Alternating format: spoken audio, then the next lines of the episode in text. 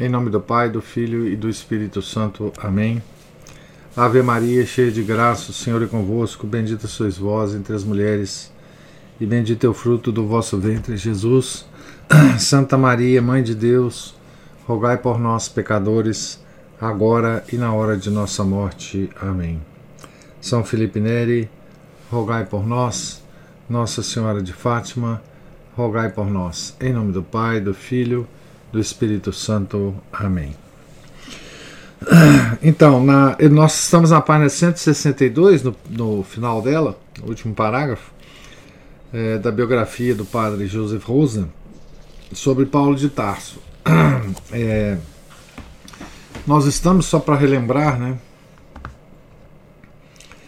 é, digamos assim, no, no, no palco do, do do Concílio de Jerusalém, que foi reunido né, por, por aquela questão crucial né, vivida é, naquela época pelos principalmente pelos, uh, pelo, pelos habitantes de Antioquia, né, onde Antioquia da, da Síria, onde Paulo tinha fundado uma igreja que é a questão entre os, os cristãos é, pagãos, convertidos é, diretamente do paganismo, e os cristãos é, convertidos do judaísmo.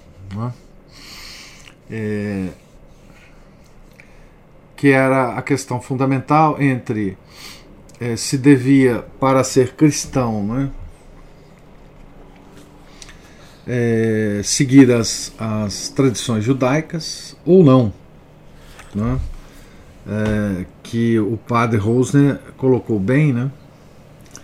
É, que é, digamos assim, entre as duas figuras centrais de Moisés e Cristo. Né?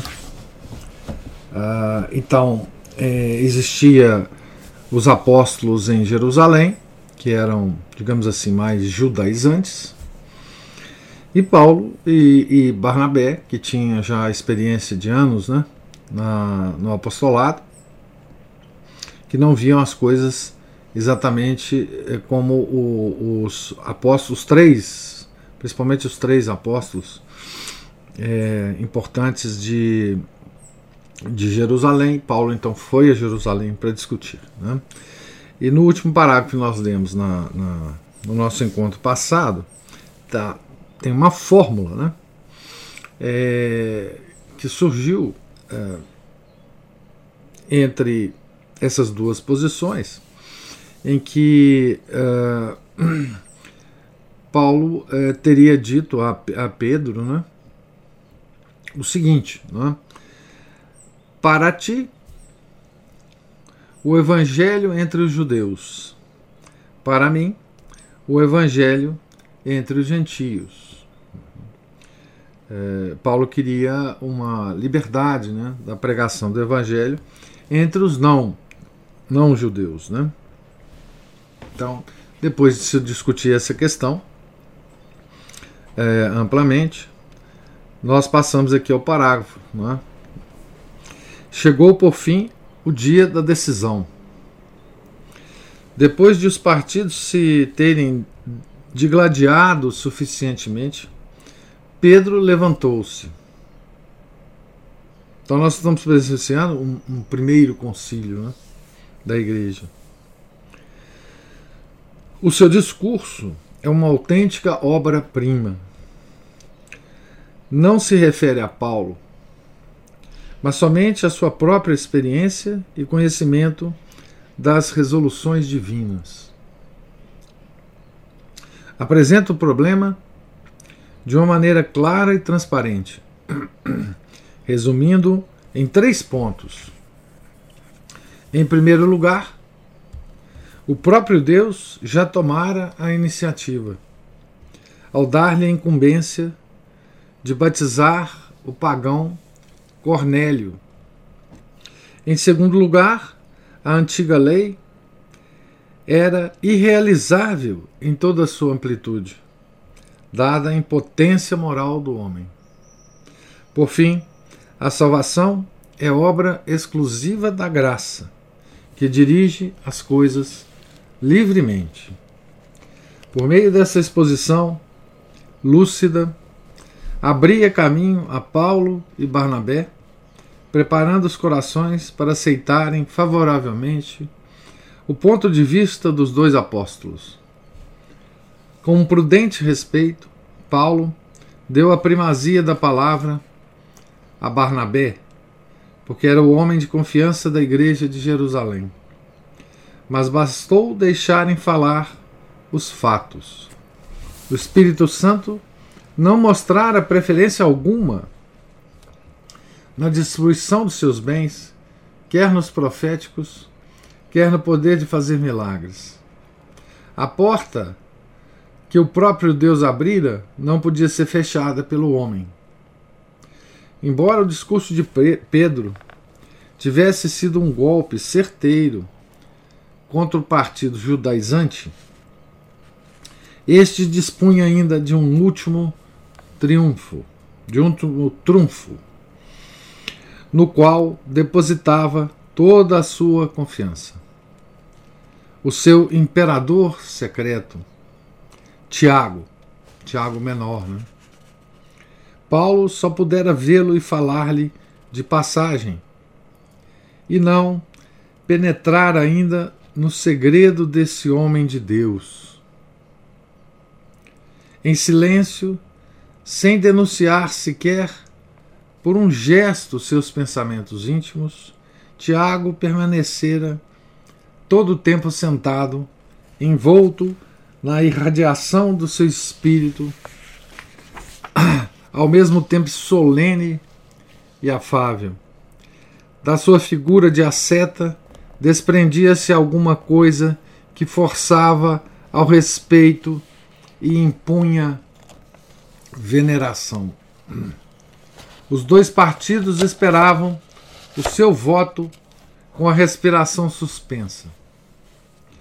Singela e firmemente, Tiago declarou ser da opinião de Pedro. Simplesmente isso, né? A salvação anunciada pelo Senhor é incondicional estende a todos os homens. Mas, ao contrário de Pedro, como genuíno descendente de Davi, invocou o Antigo Testamento, apoiando-se no testemunho dos profetas sobretudo de Amós, que anunciara uma realeza messiânica da estirpe de Davi para todos os povos.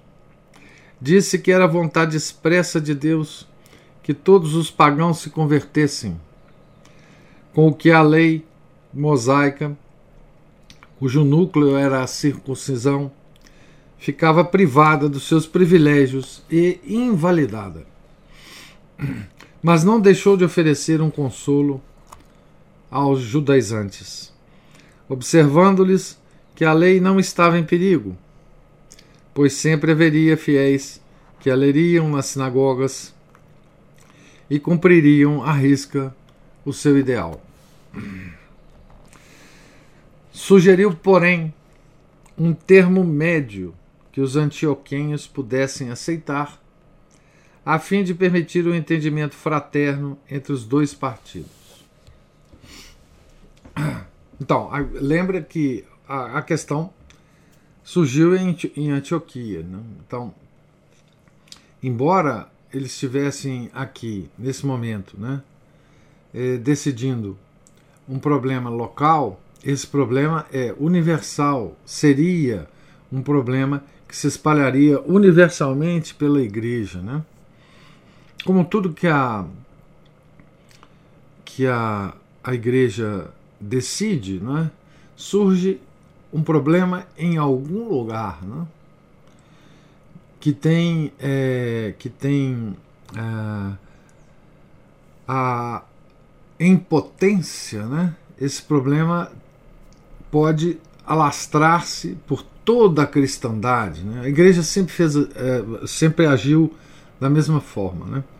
o, um, um determinado herege surge afirmando erros num determinado lugar não é? e num determinado tempo. A igreja percebe a, a, a, grandeza desse problema e resolve o problema. Né? Aqui não se trata de heresia, obviamente, né? Apenas de uma, de uma questão de visão diferente em relação aos rumos da igreja nos seus primórdios. Né? Mas ela estava preocupada então com Antioquia. Né? Então, por isso se diz que, que o, o Tiago a menor né, sugere um termo médio que os antioquenhos pudessem aceitar. Né? Propôs que, para acelerar a fusão das duas partes, os pagãos cristãos mostrassem uma amorosa consideração pelos judeus cristãos em três pontos especialmente vitais para os judeus. Primeiro, não deveriam participar das refeições dos sacrifícios pagãos, para as quais tantas vezes eram convidados por força de suas relações com amigos e parentes. É, hoje nós entendemos perfeitamente isso aqui, né? porque nós temos parentes e amigos pagãos, né? Então, não, não aceitar participar das refeições dos sacrifícios pagãos. Sacrifícios aos deuses pagãos, né? Que também nós temos hoje, né? Tá certo? Nós temos vários deuses pagãos uh, aos quais eles fazem sacrifício, né? Então aqui o Tiago menor pediu, né, que os pagãos por uma amorosa consideração com os cristãos judeus, né, é, não aceitassem participar dessas refeições. Em primeiro lugar. Em segundo lugar, deviam renunciar absolutamente ao desregramento sexual comum entre os pagãos e até por vezes sancionado religiosamente pelas cerimônias dos seus templos. Desregramento sexual dos pagãos. Com isso, não se referia somente a interdição do casamento entre parentes, mas, sobretudo, ao descarado relacionamento dos pagãos com prostitutas e ao vício nacional grego da pederastia, o homossexualismo, né?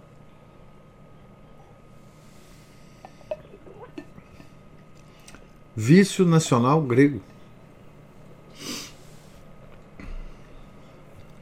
É verdade isso, né? Outra coisa que a gente encara como atual, mas que não é atual coisíssimo nenhuma. Né? Terceiro, então, terceira coisa que Tiago pede, né, sugere, deveriam observar uma das leis relativas aos alimentos, isto é, usar unicamente a carne ritual nas refeições tomadas em comum. Portanto, teriam de abster-se de comer carne de animais sufocados. Quer dizer, de animais que não tivessem sido abatidos segundo o rito judaico. E de comer. Então, é, abster-se de comer sangue. Isto é, carne que não tivesse perdido totalmente o sangue. A repugnância. Então, esses foram os três pedidos de São Tiago, né? A repugnância pelo sangue como alimento era, desde havia milhares de anos, uma característica da raça semítica, baseada na ideia de que no sangue habitava uma força misteriosa, a própria alma. Muitos povos atribuíam aos demônios uma particular avidez de sangue e receavam engolir algum tipo, algum diabo se comesse carne por sangrar. E outros sentiam, além disso, uma grande repugnância pela carne de determinados animais. São Bonifácio, por exemplo, embora ele próprio fosse de origem anglo-saxônica, sentia tal repulsa pelo hábito germânico de comer carne de cavalo, corvo, cegonha ou porco, que chegou a escrever a Roma solicitando indicações precisas. Essa interdição não era uma imposição fácil.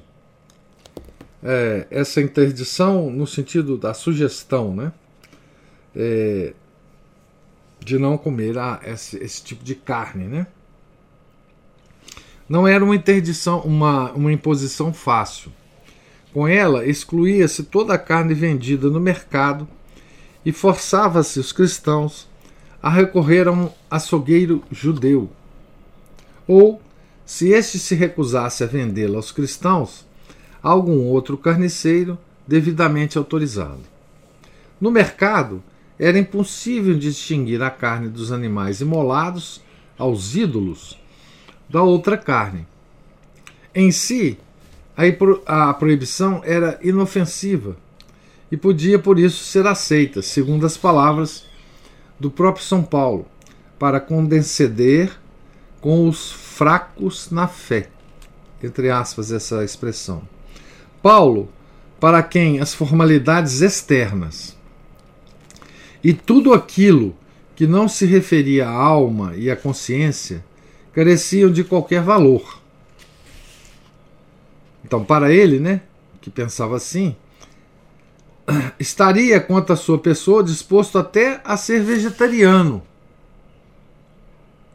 se com isso pudesse salvar uma alma ou preservar outras do mal. Após uma longa discussão, aceitou-se, portanto, a proposta conciliadora, apesar de o texto não declarar se Paulo deu o seu consentimento formal. Seja como for, o apostólico nem sequer, quando se refere à carne imolada aos, aos ídolos, desculpe, não menciona esse. Não, é, deixa, deixa eu ler de novo aqui porque ficou confuso. Seja como for, o apóstolo não menciona explicitamente nos seus escritos esse decreto apostólico, nem sequer quando se refere à carne imolada aos ídolos, mas recomenda que os cristãos se abstenham dela. Então, 1 Coríntios 8, de, dos versículos 1 a 13. Aqui tem uma nota que eu devo ler ah, uma nota relativamente longa, quando ele cita 1 Coríntios 8, versículos de 1 a 13. Vamos à nota. Nos mais antigos manuscritos orientais dos Atos, falta a palavra fornicação né, nessa, nessa parte. Né? Se se elimina este item, como pretendem alguns exegetas, a cláusula de São Tiago reduz-se a uma mera prescrição sobre os alimentos. Ele não fala da fornicação, né? que é a, a questão uh, da, das, das prostitutas, né? etc. Então, reduz-se a uma mera prescrição sobre os alimentos. O que levanta a seguinte dificuldade. De acordo com o que narram os Atos dos Apóstolos, Paulo mostra-se de acordo com essa disposição do Concílio de Jerusalém. Nas suas epístolas, porém, omite-a totalmente e chega a contradizê-la frontalmente nas cartas que dirige às igrejas de origem grega, da fornicação, né? E dos, da pederastia. Né? Alguns exegetas protestantes como Litzmann, procuram dirimir a questão afirmando que essa resolução teria sido tomada mais tarde, à revelia de Paulo, e que este teria sido um dos motivos de fricção com a Igreja Mãe por ocasião da última viagem do apóstolo a Jerusalém. Essa explicação poria em dúvida, porém, a veracidade dos atos.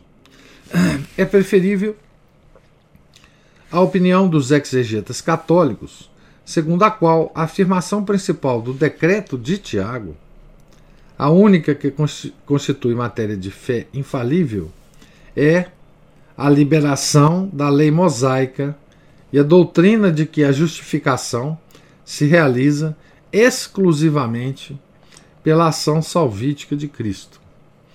As disposições sobre os alimentos constituíam, portanto, uma medida disciplinar temporária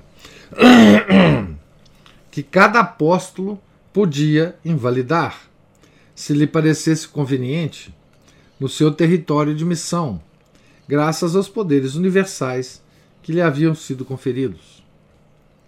A teologia católica distingue três graus de abolição paulina da lei ritual do Antigo Testamento. Primeiro, a época em que o Redentor se colocou voluntariamente sob a lei, devido ao significado típico desta, com o fim de anulá-la mediante a sua morte expiatória na cruz, ocorrida em nome da lei mosaica. Esse período estendeu-se do nascimento de Cristo até sua morte. Então, o Salvador, nosso Salvador, né, de fato, se colocou sob a lei mosaica. Né? Segundo, os três graus, né? A época em que a lei se cumpriu e perdeu assim a sua validade.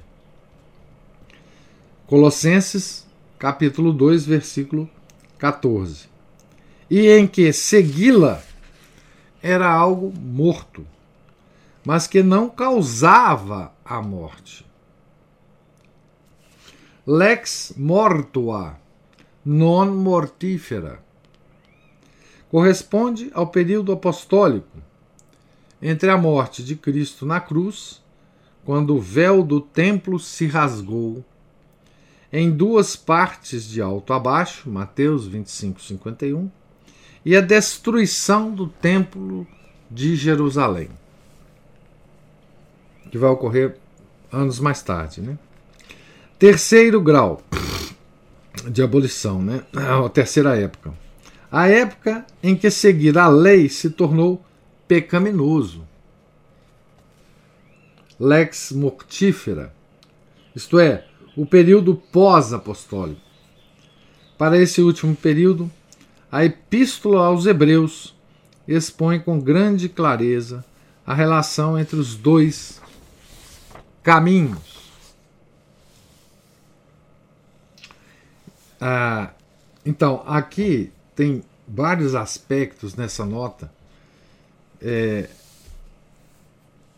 que poderia ser comentado, né?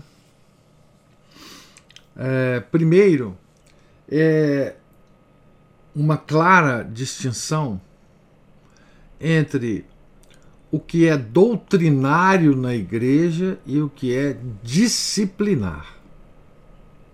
Tá certo? Por mais importante que seja o aspecto disciplinar, o aspecto doutrinário é superior, né?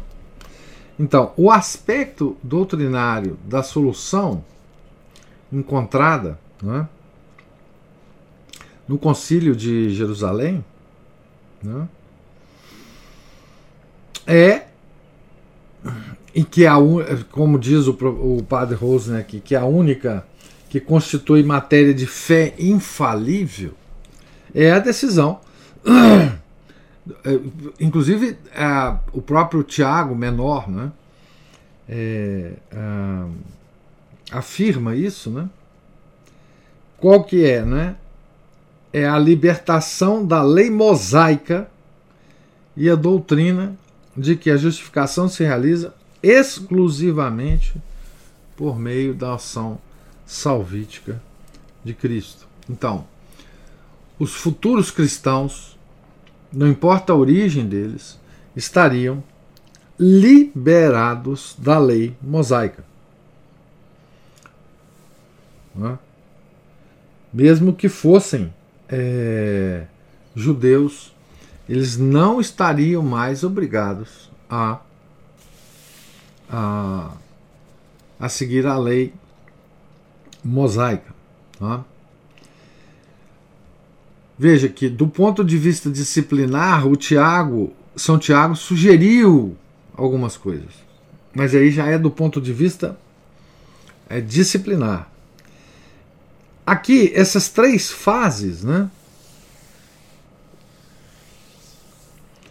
Da abolição paulatina da lei ritual do Antigo Testamento é também muito interessante, né? Que ele coloca aqui. A primeira, a primeira época, né? A primeira, o primeiro momento, né? É a época é, do, da vida de Nosso Senhor Jesus Cristo, é o período de vida de Nosso Senhor Jesus Cristo. Né? Então ele se coloca sob a lei mosaica, ele, ele, ele obedece né, a lei mosaica em toda a sua é, é, amplitude, né? tá certo?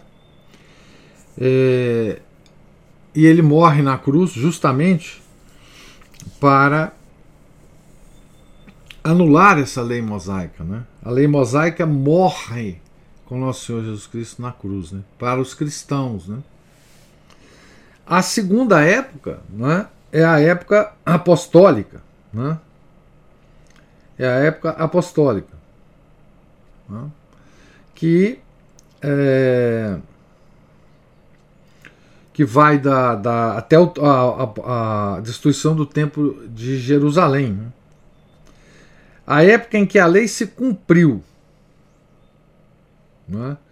e perdeu a sua validade, e agora, nesta época, até a destruição do Templo de Jerusalém, a, o cumprimento ou não da lei era não tinha é, consequência.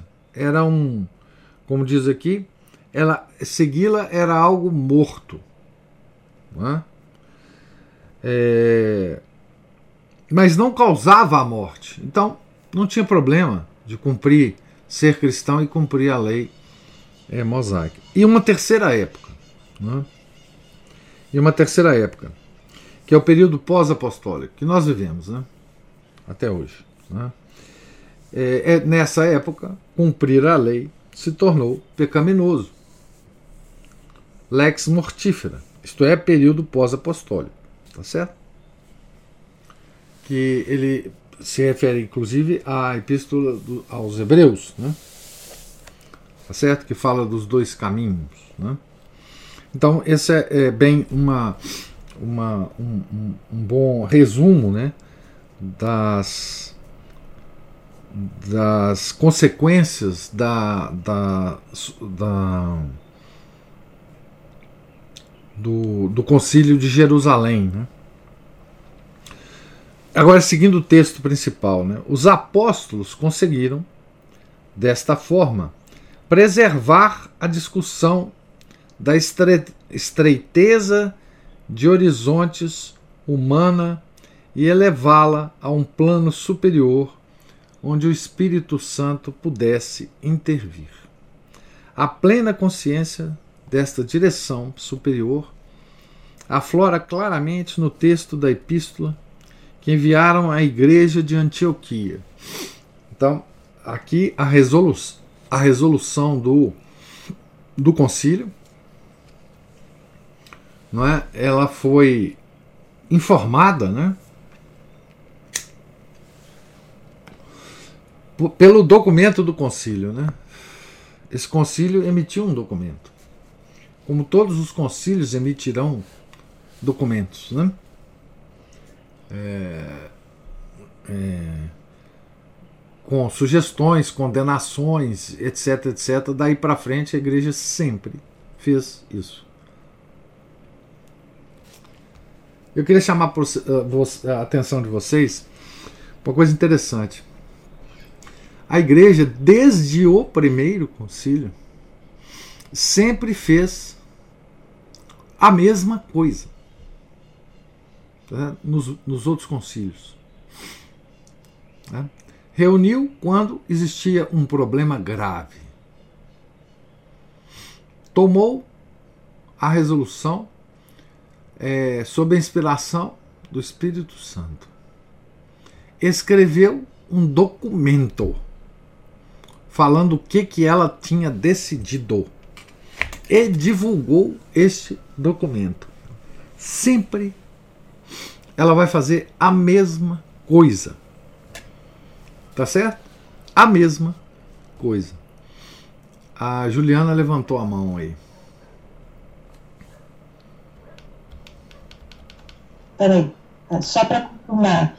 Esse é o primeiro concílio da igreja. Como é que é? Esse aí é o primeiro concílio da igreja. É, muito, aqui tem o seguinte: muitos consideram este como o primeiro concílio, tá certo? Porque tem tudo de concílio, né? Reunião dos padres, é, aqui dos bispos, né? Com o Papa, tá certo? Para resolver um grande problema da igreja. Eu acho que é muito razoável considerar esse o primeiro concílio. Mas alguns historiadores colocam como primeiro concílio, de fato, é o concílio de Nicéia, 400 anos depois, né? 300 e poucos anos depois, né? Mas é, na sua forma, essa reunião é uma reunião conciliar. Quer se considere que esse seja o primeiro ou não, ele tem tudo de conciliar e tem todos os, os trâmites, digamos assim, de uma reunião conciliar inclusive por causa deste documento, né? Porque ele, é, é, ele soluciona o problema e escreve a sua solução. No caso aqui, para os antioquenhos, né? que, que Antioquia era a origem do problema. E, ele, e, e esse, esse, esse concílio vai é, informar não é, aos que estão sob a, a, a, influência desse problema, qual que é a decisão da igreja, do Papa e, do, e dos bispos da igreja. Né? Então, é, esse documento vai, vai dizer o seguinte, abre aspas, né? ele começa assim, pareceu bem ao Espírito Santo e a nós. Então, aqui é, é, é a característica da, dos concílios, né? Fecha aspas no a nós aí, ele vai continuar o, o documento, né? As quatro características distintivas da igreja põem-se de relevo com toda a plenitude neste episódio. Assim, ao aceitar incondicionalmente os pagãos sob a autoridade dos apóstolos, a igreja reconhecia católica e apostólica. Católica universal, né? Procurando preservar-se da idolatria e dos desregramentos sexuais próprios da civilização corrompida e decadente que a cercava, mostrava que tendia para a santidade, tão santa, né? Católica, apostólica, santa. E a nota da unidade revela-se nas coletas que se faziam constantemente em favor da empobrecida comunidade de Jerusalém. Paulo, que com a sua perseguição de outros tempos contribuíra também para a ruína econômica da comunidade mãe, certamente se alegraria de poder corrigir assim o seu erro. E talvez seja por isso que o tema da coleta em favor de Jerusalém desempenha um papel tão importante nas suas cartas. Ele sempre fala disso mesmo. Né? Então, o concílio é,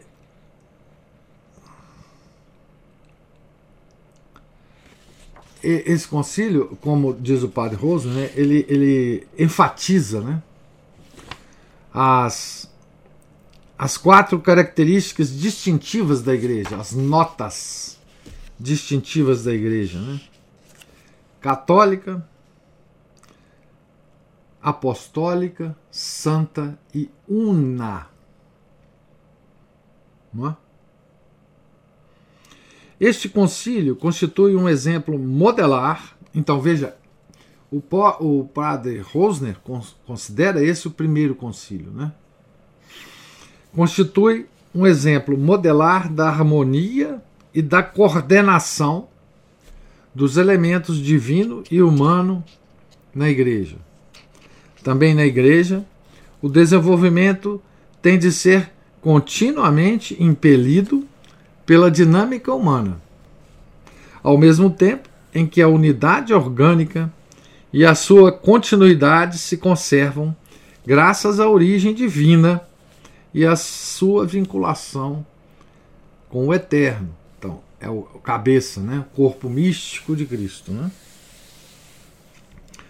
É, a decisão do Sínodo foi transmitida à Igreja de Antioquia por meio de uma carta apostólica levada por dois delegados que, com um grande secto à maneira oriental, acompanharam Paulo, Barnabé e Tito.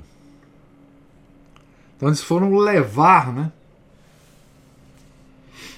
E veja, o secto era importante aí, porque Paulo, Barnabé e Tito eram quem estava demandando a solução é, da, da, da, igreja é, de Jerusalém, como um todo. Né?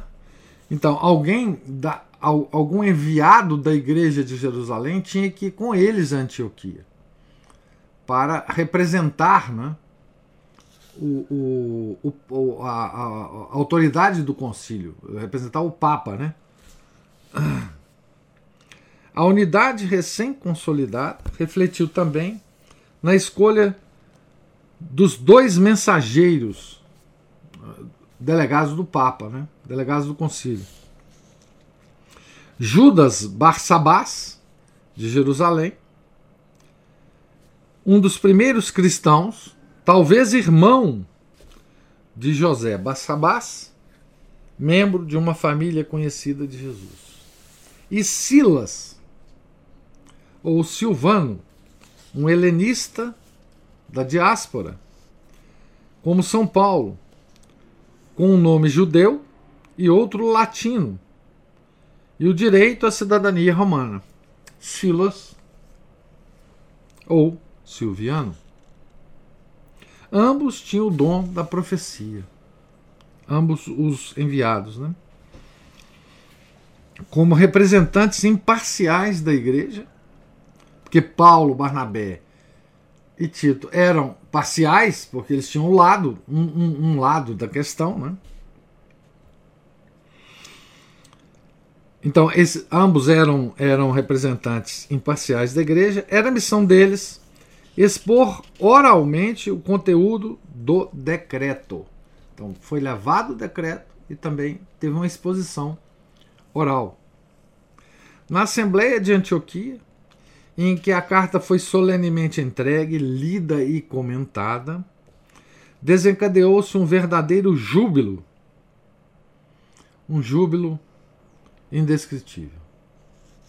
Mais tarde, nas diversas reuniões que tiveram com os fiéis, Judas e Silas, Judas, Barsabás e Silas, né, não se cansaram de contar a viva impressão que os êxitos missionários de Paulo e Barnabé tinham produzido nos outros apóstolos e quão esplêndida havia sido a sua vitória.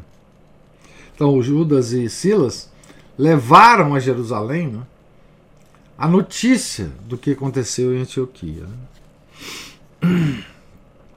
Judas regressou depois a Jerusalém, mas com Silas passou-se o mesmo que tempos antes acontecera com Barnabé.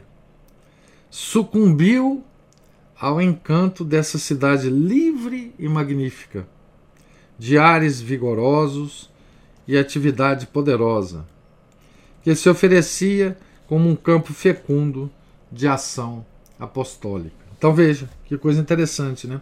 Silas ficou em Antioquia, né?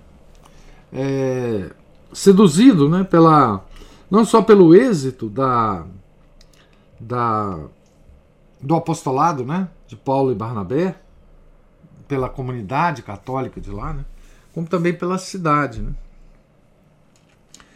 Ah, aqui tem uma é, tem uma pintura é, muito significativa, né? É, de Bartolomeu Vivarini, do século XV, né? É, em que essa pintura é de Paulo e Pedro. Né? E essa é as, as, as duas as duas figuras, né? Pedro com as chaves, né? E Paulo com a espada, não é? E ambos com o evangelho, né? Segurando o evangelho, tá certo? É, é uma beleza de, de pintura, de figura, né? Porque é,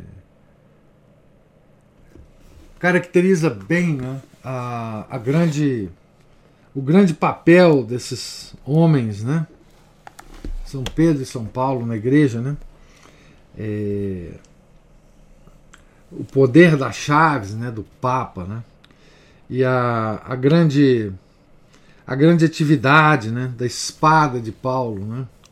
Lutando é, com o mundo, né? E é uma beleza, o Paulo. Os dois estão meio carequinhas aqui, né? Na E depois lá na frente, lá na frente, eu já vou adiantar aqui, né? Mas lá na frente tem um afresco, um mosaico, né? De Palermo, também muito bonito, lá na página 172, de São Pedro e São Paulo abraçados é? Antes do martírio comum. Né? Também aqui os dois. Né? Um mosaico é, belíssimo também, né? É, dos dois abraçados, porque foram martirizados é, praticamente no mesmo instante, né? É, já aí em Roma, né? não mais em, em Jerusalém. Né? Então, é, aqui nós terminamos né, o, o, a história, né, a história de toda essa, essa questão, né, é, que, é, que é Moisés ou Cristo, né, toda essa questão e como ela se revestiu de uma importância absolutamente extraordinária né, na igreja primitiva e como ela determinou o ritmo né, é, de toda a cristandade posterior. Né. É, eu vou parar por aqui, nós estamos na página 166. No início, agora nós terminamos um item, vamos iniciar outro item amanhã, se Deus quiser, né? E o item é que nós vamos é, é, iniciar amanhã é o dia crítico de Antioquia. É, mas isso é assunto para amanhã. Pergunto a vocês se vocês têm é, alguma. Já sei que a Aline já colocou aqui uma observação, mas se vocês tiverem, outras pessoas tiverem alguma observação, nós vamos discutir agora. Aline diz assim: movida, movido pelo Espírito Santo para afirmar que lá estava a nova igreja de nosso Senhor Jesus Cristo. Seria uma providência do Espírito Santo? Falo de Silas.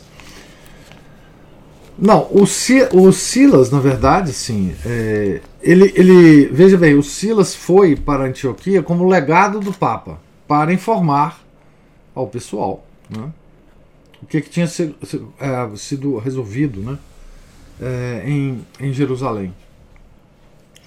E ele ficou apaixonado com a cidade. Né? O Judas Barsabás voltou para Jerusalém, mas o Silas, usando da, da sua liberdade, é, resolveu continuar o, o trabalho é, de apóstolo lá, né, em Antioquia. É simplesmente isso. Uh, viajou, gostou, ficou. Obviamente, ele, ele devia ter questões pessoais para resolver, resolveu e ficou lá. Né? E provavelmente. Porque Paulo vai viajar depois, né? Essa é a primeira viagem de Paulo, gente. Então, Paulo vai sair de Antioquia e vai, vai embora. Tá certo? Então, ele provavelmente ficou lá como, como suporte, né?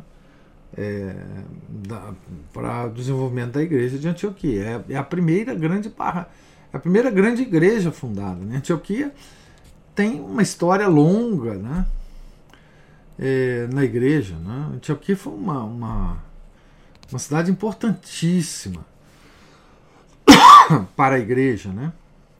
E, e, e Silas resolveu ficar lá, né? simplesmente isso. É, alguma, alguma outra observação? Alguma. Não sei se eu respondi direito à linha aqui. Enfim. É, porque isso mesmo. Por que ele ficou depois de tanto tempo na cidade de Natal?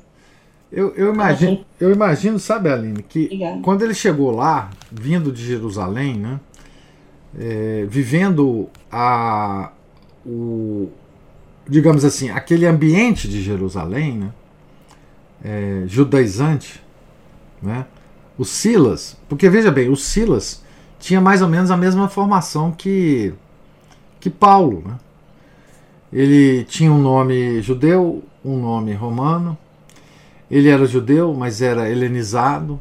Né? Ele, ele respirou o ar né? da, da liberdade cristã. Né? Imagino que seja isso. Né? Pois é, exatamente. Silas. Uh, não era importante né, em, em Jerusalém. Então, assim, é, eu imagino que foi isso que atraiu Silas. Né? Porque Silas tinha, tinha a mesma formação, né? universal, no sentido é, é, mais propriamente da palavra, né? do, do, que, do que, enfim, do que Judas, por exemplo, que voltou. Né? Voltou, inclusive, para dar notícia né?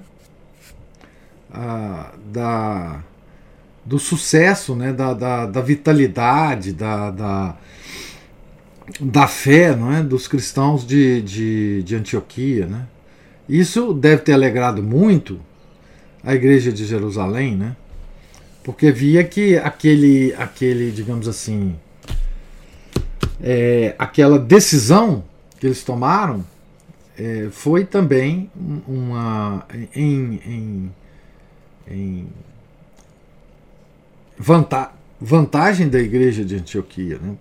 Então, assim, é, Pedro passará por Antioquia também e irá em Antioquia e é, resolvida essa grande questão, né? É, as coisas ficaram mais fáceis daí para frente, né? Veja, é, o, a diferença entre o primeiro concílio, se a gente considerar esse como o primeiro concílio, e o segundo, vai ser 300 anos, né? Por causa. É, porque nesse período a igreja vai enfrentar tantos problemas que ela não vai ter tempo de se reunir, simplesmente. Né? É, é o tempo do, do martírio. Né? É, é, com o martírio, com o martírio de Pedro e Paulo em Roma começa uma história da igreja que, que é, ela não tem simplesmente é, tranquilidade e serenidade é, de se reunir para resolver nenhuma questão é, doutrinária importante, ela só, só tem possibilidade de sobreviver. Né? Então é por isso que vai demorar né? um tempo grande para que ela se reúna novamente. Né? Tá certo? Então, pessoal, é... Deus lhes pague aí a presença e a paciência. Né? Se Deus quiser, amanhã nós continuaremos a leitura a partir da página é, 166 é, aqui do, do livro. Certo? Tenham todos um, um santo dia. Fiquem com Deus. Em nome do Pai, do Filho e do Espírito Santo. Amém. Ave Maria, cheia de graça, o Senhor é convosco. Bendita sois vós entre as mulheres, e bendito é o fruto do vosso ventre, Jesus. Santa Maria, Mãe de Deus, rogai por nós, pecadores, agora e na hora de nossa morte. Amém. São Felipe Neri, rogai por nós. Nossa Senhora de Fátima, rogai por nós. Em nome do Pai, do Filho e do Espírito Santo. Amém.